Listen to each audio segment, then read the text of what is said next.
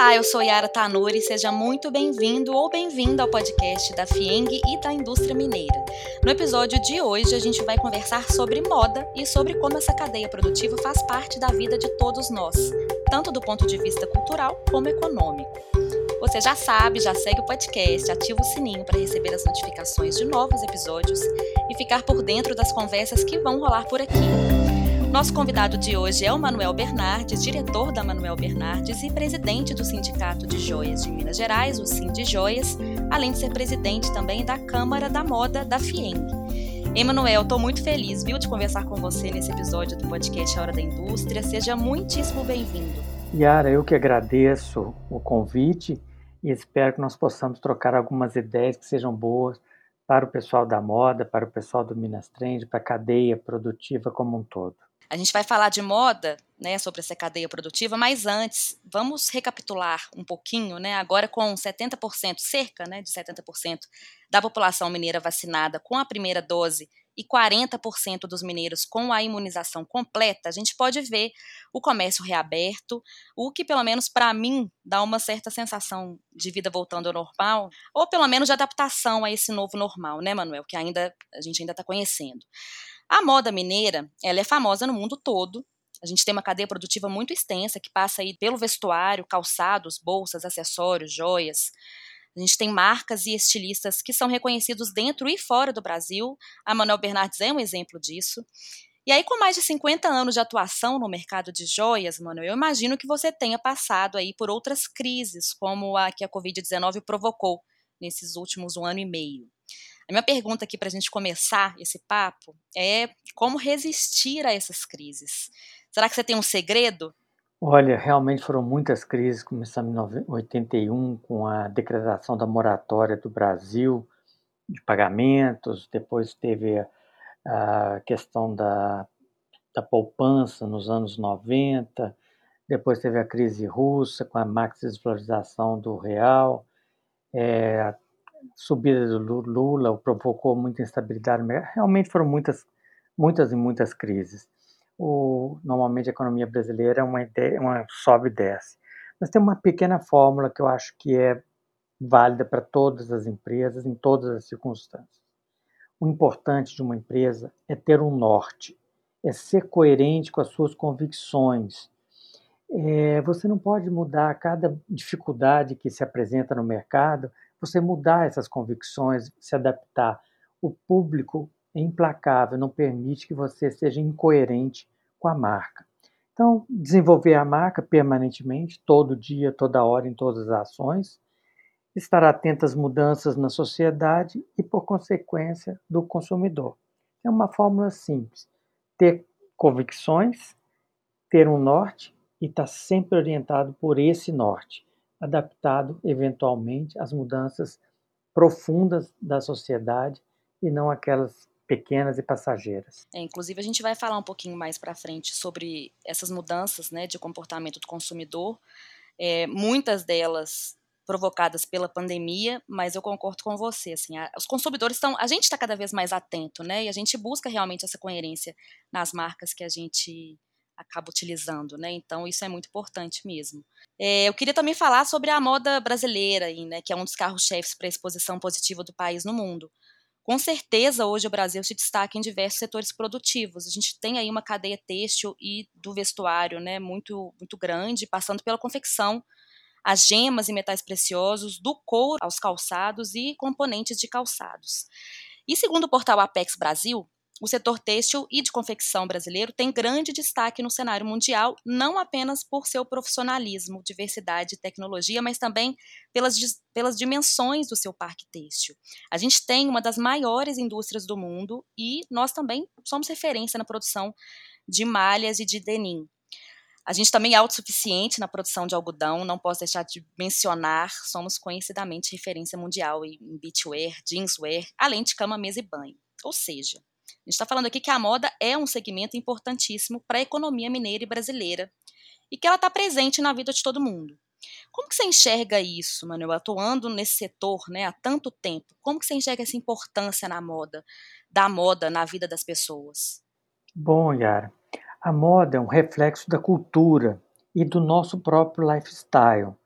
nós temos uma grande solaridade, uma solaridade marcante mesmo. Isso faz com que nós tenhamos uma maestria na combinação das cores. E a sensualidade do povo brasileiro, sobretudo da mulher brasileira, faz com que nós sejamos muito aptos a discutir a questão do movimento, movimento na roupa, na joia, na bijuteria. Então, isso é, é muito interessante. Além disso, a mulher brasileira é ousada, ela está sempre aberta para o novo. Isso faz com que nós tenhamos uma, é, uma grande vitalidade na moda, a moda muda rapidamente, se adapta, em função dessa grande abertura que as mulheres têm para experimentar o novo. Nós somos ao mesmo tempo descolados e, e muito assim desinibidos. A mulher brasileira, é, ela, é, ela sempre sempre está experimentando novas linguagens. Quanto à importância da indústria, eu gostaria de falar duas coisas. Primeiro, a indústria têxtil é uma das indústrias mais importantes no que se refere à mão de obra, emprego e renda. Elas são milhares de pequenas empresas que estão distribuídas por todo o Brasil. Elas têm um componente muito importante na, na questão do, do emprego, da mão de obra feminina, e é uma indústria que não exige grandes investimentos para abertura, portanto, acessível a todos, todos abrir uma pequena indústria é, de, da área de confecções ou de bijuterias. Daí a enorme importância para nós, é, não só no faturamento, mas sobretudo na geração de emprego e renda.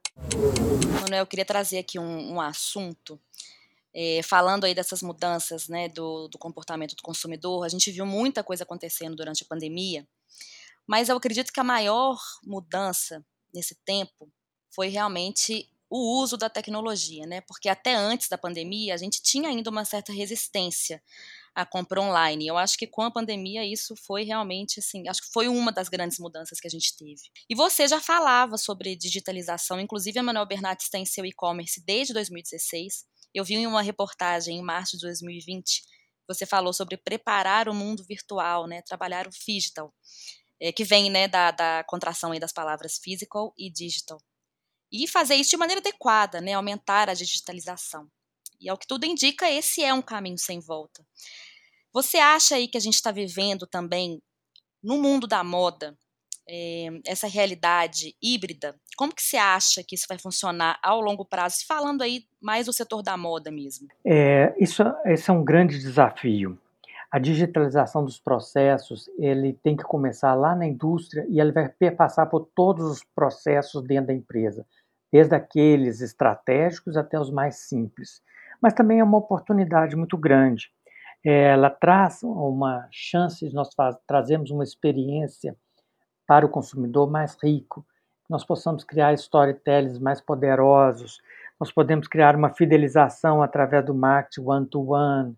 nós podemos, através das redes sociais, fazer pesquisa de mercado, ampliar a carteira de clientes sem barreiras geográficas. É um mundo novo, é uma nova perspectiva que a gente vai ter que lidar com ela e é sem dúvida algum, um caminho sem volta. E esse é, nós vamos ter um aprofundamento significativo do digital.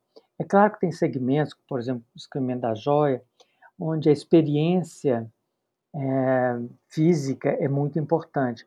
Até isso, até ao longo do tempo, vai se, vai se tornar menos importante, porque os consumidores precisam de experiências poderosas. E às vezes é muito caro você gerar uma experiência física tão grande, tão poderosa.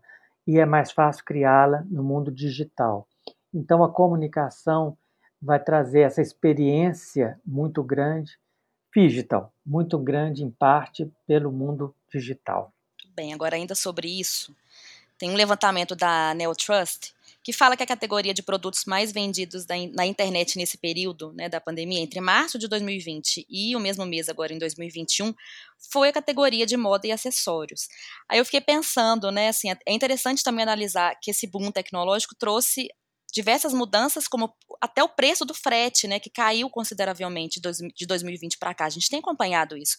O frete, por exemplo, está ficando mais barato, né, é e isso foi provocado né, pelo aumento de, de compras online. Ainda falando sobre o setor, a gente pôde ver então também que mesmo não sendo possível, por exemplo, experimentar as peças pela internet, as pessoas continuaram a adquirir os produtos. E eu achei interessante isso, né? Você acha que, que a moda tem esse lugar na vida das pessoas? Por exemplo, mesmo as pessoas em casa, né? A gente passou aí por um, um tempo longo, né, de isolamento social e a gente ficou em casa. E mesmo assim, teve bastante compra, né, de moda e acessórios, né? Então, assim, que que você, de onde você acha que vem isso? Qual, qual é o lugar da moda na vida das pessoas, Manuel? A moda é uma forma de expressar a sua individualidade e, portanto, muito relevante na vida das pessoas. É por isso que esses produtos que falam diretamente como expressão da própria personalidade são tão significativos na internet. Uh, a Amazon, por exemplo, é a maior a categoria de longe a que mais vende é, são os produtos eh, de moda mesmo, moda, bijuteria, porque fala direto ao consumidor. Então, é, eu acho que é esse o grande, a grande vantagem do segmento moda, é que fala diretamente com a pessoa e ela está trabalhando em prol de uma expressão da sua individualidade. É claro que nós temos muitas dificuldades ainda. Apesar do frete ter caído, a logística ainda é muito grande, é um problema significativo nós não temos logística muito fácil, logística reversa para devolução dos produtos é uma certa complicação ainda, é, meios de pagamento, é, muito, muita fraude na internet, então uma série de adaptações que a empresa vai ter. Para você abrir uma loja online, eu não acho que tem uma diferença tão significativa é, do, do que abrir uma loja física. Por quê? todos os elementos estruturantes, ou seja, os seus valores, a sua estratégia de produto, a sua identidade, tem que ser trabalhadas, independentemente se vai ser uma loja física ou uma loja online. A loja online traz algumas vantagens, como eu já disse, de não ter barreira física, mas no resto, a estruturação do negócio, do, do preço, planejamento, do, né? exatamente posicionamento estratégico da marca, tudo isso já está sendo feito tanto para a loja física quanto a loja online. Agora, outro movimento também que foi interessante foi a mudança dos produtos que foram comprados durante a pandemia. Tem um exemplo muito legal que aconteceu numa cidade daqui de Minas Gerais chamada Juruáia, em que os empresários do ramo de pijamas tiveram os estoques zerados durante a pandemia. E algumas confecções ainda tiveram aumento de vendas no atacado. Então também foi uma mudança aí é, que eu acho também que foi provocada pelo comportamento que nós mesmos tivemos durante a pandemia, né? Muito tempo em casa, então as pessoas passaram a comprar mais pijamas. E aí, assim, é, ao mesmo tempo que a gente teve aqui em BH 40% das lojas do polo da moda de BH quebradas, infelizmente, né? A gente pode também ver alguns exemplos de empresas que tiveram crescimento nesse mesmo período. O que você acha que a gente pode tirar disso, Manuel? É, uma coisa muito importante nessa nova economia que a gente vive não é a empresa mais bacana que sobrevive, mas a mais ágil. E isso é um bom exemplo do que aconteceu. As empresas que tiveram a capacidade de adaptação mais rápida sobreviveram nesse universo extremamente competitivo, ou pelo menos puderam se manter à tona até que os consumidores voltassem um pouquinho à situação de normalidade. Então, agilidade para mudar, flexibilidade, isso são características importantes para as lojas, ter um controle rígido dos estoques, para não ter muitos estoques, porque isso pode ser muito tóxico para o seu capital de giro numa situação de queda de vendas. É, esses são os primeiros, uh, os primeiros cuidados, as primeiras atenções que a gente tem que ter nesse momento. Mas é verdade que muitas empresas que não souberam se adaptar, elas tiveram mais dificuldade. As empresas que já tinham processos mais avançados de digitalização, claro, se deram melhor nesse contexto. E as empresas que investiram muito em marca, elas certamente vão reagir muito mais rapidamente. Você vê a questão dos grupos de luxo, eles estão vendendo muito, muito mesmo, porque as marcas deles são consagradas, eles estão investindo permanentemente em imagem. E quando tem uma situação de dúvida, o cliente gosta de comprar, fazer uma compra certeira e, portanto, aí vale muito a ideia da, do poder da marca, da compreensão do poder da marca. Muito bem, Manuel. Agora, o que, que você pode dizer para a gente aí com relação às tendências para o setor no próximo ano? Olha, é, eu não sou um expert nas tendências, então eu vou deixar isso para Acho que até talvez a, as tendências de comportamento, né? Você acha que isso vai influenciar muito aí o próximo ano? O que, que eu você acho acha? que sim. As mudanças serão definitivas. O consumidor será híbrido para sempre e ele vai aumentar a, a participação dele na internet.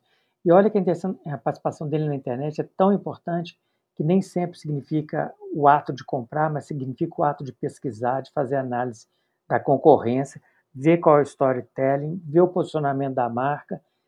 A magia da marca, muitas, das, muitas vezes, é dada pela, pela estratégia ah, online. Então, eu acho que o consumidor vai mudar para sempre. Tem umas coisas interessantes também que vieram com online, por exemplo, essa coisa que você falou de magia.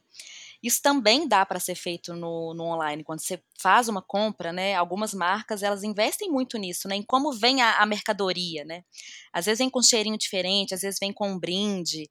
Enfim, dá para trabalhar realmente a magia da marca sem ser fisicamente, né, na loja. E eu vou dar um exemplo muito interessante disso de comportamento. A minha mãe, por exemplo, é uma pessoa que não fazia compra nenhuma online. E hoje ela só faz compra online, o telefone aqui em casa toca toda semana, porque realmente ela gostou, sabe, desse processo de comprar online, de não ter que sair de casa. Então eu acho que a gente vai ver isso realmente ficando, né? Eu não acho também que isso vai, acho que vai ficar. Realmente, como você falou, é um, um movimento que veio para ficar. Eu acho que há uma, uma certa libertação do consumidor e uma constatação de que o consumidor é o elo mais importante da cadeia. Então, as empresas têm que se olhar, olhar sempre o consumidor. Então, ele é que decide onde comprar, como comprar, o que escolher. É esse, essa compreensão que as empresas precisam ter. O olhar do consumidor é o, é, é o olhar que a gente deveria estar sempre fixado nele.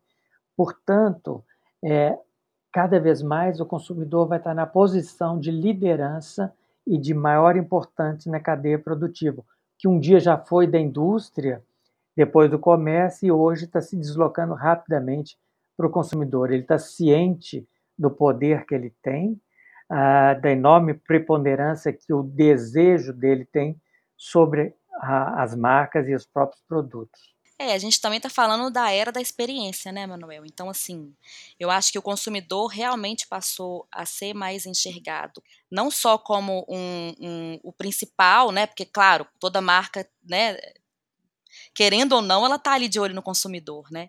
Mas a gente está num momento em que o consumidor, ele, com a internet, com as redes sociais, ele fala muito com a marca também, né? Então é importante estar aberto para escutar o que o consumidor fala também, né?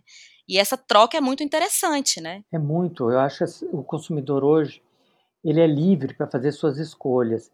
Então tem múltiplas oportunidades, múltiplas possibilidades de consumo não só dentro do próprio segmento, como as concorrências fora do próprio segmento da moda, por exemplo. É, bem-estar, hospitalidade, tudo isso faz uma enorme concorrência ao segmento da moda. Então, a gente, quando precisa olhar, tem um olhar mais ah, apurado, você tem que extrapolar para além de uma concorrência inicial, é dentro do seu próprio segmento, ou mesmo dentro do seu segmento, mas numa escala planetária. Hoje nós temos uma grande concorrência das experiências. É, o consumidor, acho que é ter menos e viver experiências mais profundas, mais duradouras. Isso significa um enorme desafio para as empresas, quer seja no desenvolvimento do produto, quer seja na arquitetura dos pontos de venda, quer seja nas estruturas dos sites, na comunicação do, do, do, das redes sociais também eu acho que vai chegar um dia que os consumidores também se cansam ah, de tanta informação é, fraca, frágil na, nas redes sociais e vão buscar conteúdos mais, mais profundos, mais adequados, buscar mais verdade na marca. Eu acredito que o consumidor está se educando e ele vai sair de um primeiro momento em que esse deslumbramento com a figura do outro ou das, ou dos influenciadores, é, o consumidor tem que buscar uma, uma percepção própria. Isso exige tempo, exige discernimento, mas eu tenho certeza que ao longo do tempo o consumidor estará mais apto a fazer melhores escolhas é, vai conseguir fugir um pouquinho dessa cacofonia que a, que a internet traz hoje. Ele vai ser mais seletivo no sentido de buscar aquilo que realmente interessa, aquilo que é mais profundo, aquilo que tem a ver mais com ele mesmo, ele vai ter uma compreensão de que o olhar dos outros é menos importante do que o próprio olhar sobre si mesmo. É, é um processo de educação, de vivência, e eu espero que nós tenhamos isso num espaço de tempo curto, que nós possamos ter uma rede sociais com mais conteúdo, com mais interesse, com mais coisas interessantes do que tanta informação às vezes inútil é, e pouco relevante que vai se evaporar no segundo que você lê, ele já deixou de ser relevante. Agora, se tratando das feiras, Manuel, a gente tem visto aí a volta de algumas delas gradualmente, que eu imagino que seja um grande incentivo né, para a recuperação dos setores de calçados, acessórios, vestuário, joalheria. A gente teve algumas feiras online também acontecendo durante esse ano. Elas também vieram para ficar? Você acha que isso continua? As feiras online elas são absolutamente necessárias, vieram para ficar, mas tem tido muita dificuldade nos primeiros momentos, por várias razões. É porque o próprio varejista não está é, suficientemente é, digitalizado os seus processos e a comunicação dele e a relação dele com o seu próprio cliente final também não está digitalizada. E é por isso que ele tem tanta dificuldade em fazer compras, em atuar no mundo digital. Nós estamos, muitas, muitas vezes, a própria cadeia está mais atrasada que o consumidor final. Então, as feiras é, digitais vieram para ficar, mas a implantação delas e o resultado positivo virá com o tempo.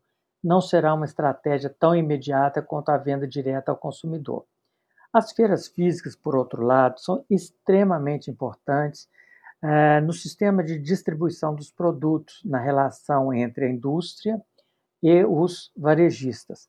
E é por isso que nós estamos tão felizes de voltar com o Minas Trend, porque é o maior salão de negócios do Brasil, é um salão extremamente profissional, voltado para o comércio B2B, e sempre com muitas novidades e sempre valorizando a moda de Minas e do Brasil.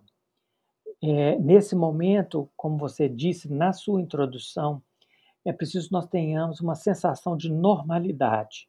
E o salão traz essa sensação de normalidade. Ainda que não vá ser o melhor salão da, da, da, da vida, mas é um salão que vai reinaugurar uma nova era. Portanto, nós devemos ter uma expectativa limitada, porém absolutamente necessária para que a cadeia produtiva se estruture de novo e possa crescer dentro de uma nova perspectiva. É importante que os varejistas tenham produtos novos para que eles possam comunicar isso a seus clientes.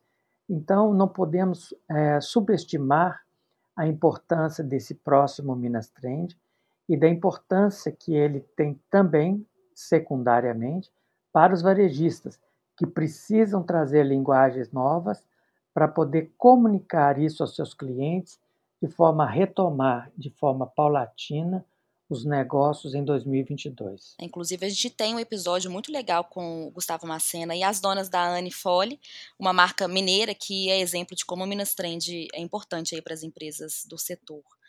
E a boa notícia é, como você já falou, né, depois de um ano e meio de ato, Minas Trend vai voltar a acontecer para a felicidade de todos, de todo mundo, né, de todos os mineiros, de 1 a 4 de novembro, de 1 a 4 de novembro, mas de uma maneira um pouco diferente, adaptado para a realidade que foi imposta aí desde o início da pandemia. O foco será então no salão de negócios, né, Manuel? Conta pra gente como que vai ser, conta mais pra gente como que vai ser a edição desse ano. O Minas Trend desse ano, de novembro, de 1 a 4, ele está focado em business, negócio. Isso é que é a única coisa relevante. Todo o resto, você pode conseguir digitalmente as informações, os desfiles são importantes para a mídia, mas são menos importantes ainda para os varejistas.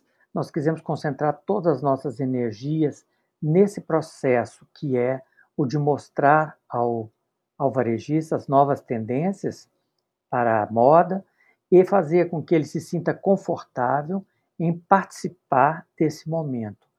Tudo, tudo foi feito, planejado para trazer conforto e objetividade para esse comprador, que ele possa fazer boas compras num curto espaço de tempo e que possa, com isso, é, ter resultados bons, imediatos ou para o próximo ano, para a próxima estação. Esse foi o foco. Nós tínhamos tudo que foi supérfluo, no sentido de torná-lo mais enxuto, mais barato, mais fácil, mais acessível e nem por isso menos contundente em relação aos produtos. Nós orientamos muito as empresas para que invistam e tragam produtos é, interessantes, novos, ainda que a quantidade possa ser menor do que as coleções originalmente é, que eram feitas, mas que elas sejam relevantes para o consumidor e para o momento que a gente vive. Nós estaremos recebendo os compradores aqui no, no, no Expo Minas com o maior prazer e nós teremos mais de mais de uma centena de expositores que virão fisicamente receber seus clientes. Nós temos uma, um grupo de clientes importantes que são é o foco são os maiores varejistas do Brasil, são, serão convidados, estão confirmados, e está aberto a todos os outros varejistas é, do Brasil. Eu convido a todos a virem a, a, Belo Horizonte e participar do Minas Trend, que vai ser um sucesso extraordinário, tenho certeza. E vai ter uma programação também online, certo? De palestras e lives. Tem. A, as palestras nós as tiramos da, das, fisicamente, porque online é melhor que a gente atinja um público maior, mais amplo, e permite então que o, a difusão do Minas Trend de suas perspectivas, perspectivas perdão, seja mais claro para todos os potenciais varejistas do Brasil. Muito bem, para quem quiser mais informações, né, é só entrar no site minastrend.com.br. A gente fica muito feliz aí de voltar, né, depois desse tempo sem Minas Trend, voltar a ter esse evento que é tão importante aqui para a economia de Minas Gerais, do Brasil. Manuel, quero te agradecer imensamente pela presença nesse episódio do podcast Hora da Indústria, por ter batido esse papo aqui comigo. Muito obrigada, viu? Eu que agradeço a oportunidade, quero aproveitar e deixar o convite para todos virem fisicamente ao Minas Trend para aproveitar a atmosfera, todo esse grupo de empresas que prepararam mercadorias super especiais para os é, varejistas. E desejar que todos tenham, a partir de agora, um, uma maior normalidade nos seus negócios, que a cadeia produtiva se permaneça integrada no sentido de fornecer ao consumidor final produtos de qualidade, atualizados e que sejam é, próximos aos desejos e às expectativas deles. Obrigada, Manuel. É isso aí. Eu espero que você tenha gostado do episódio de hoje. A Fieng está no Instagram, arroba e você pode acompanhar também as notícias pelo portal da entidade no www.fieng.com.br. Não esquece de seguir o podcast, tem episódio novo toda segunda-feira com muito conteúdo relevante para você. Eu fico por aqui e até o próximo episódio.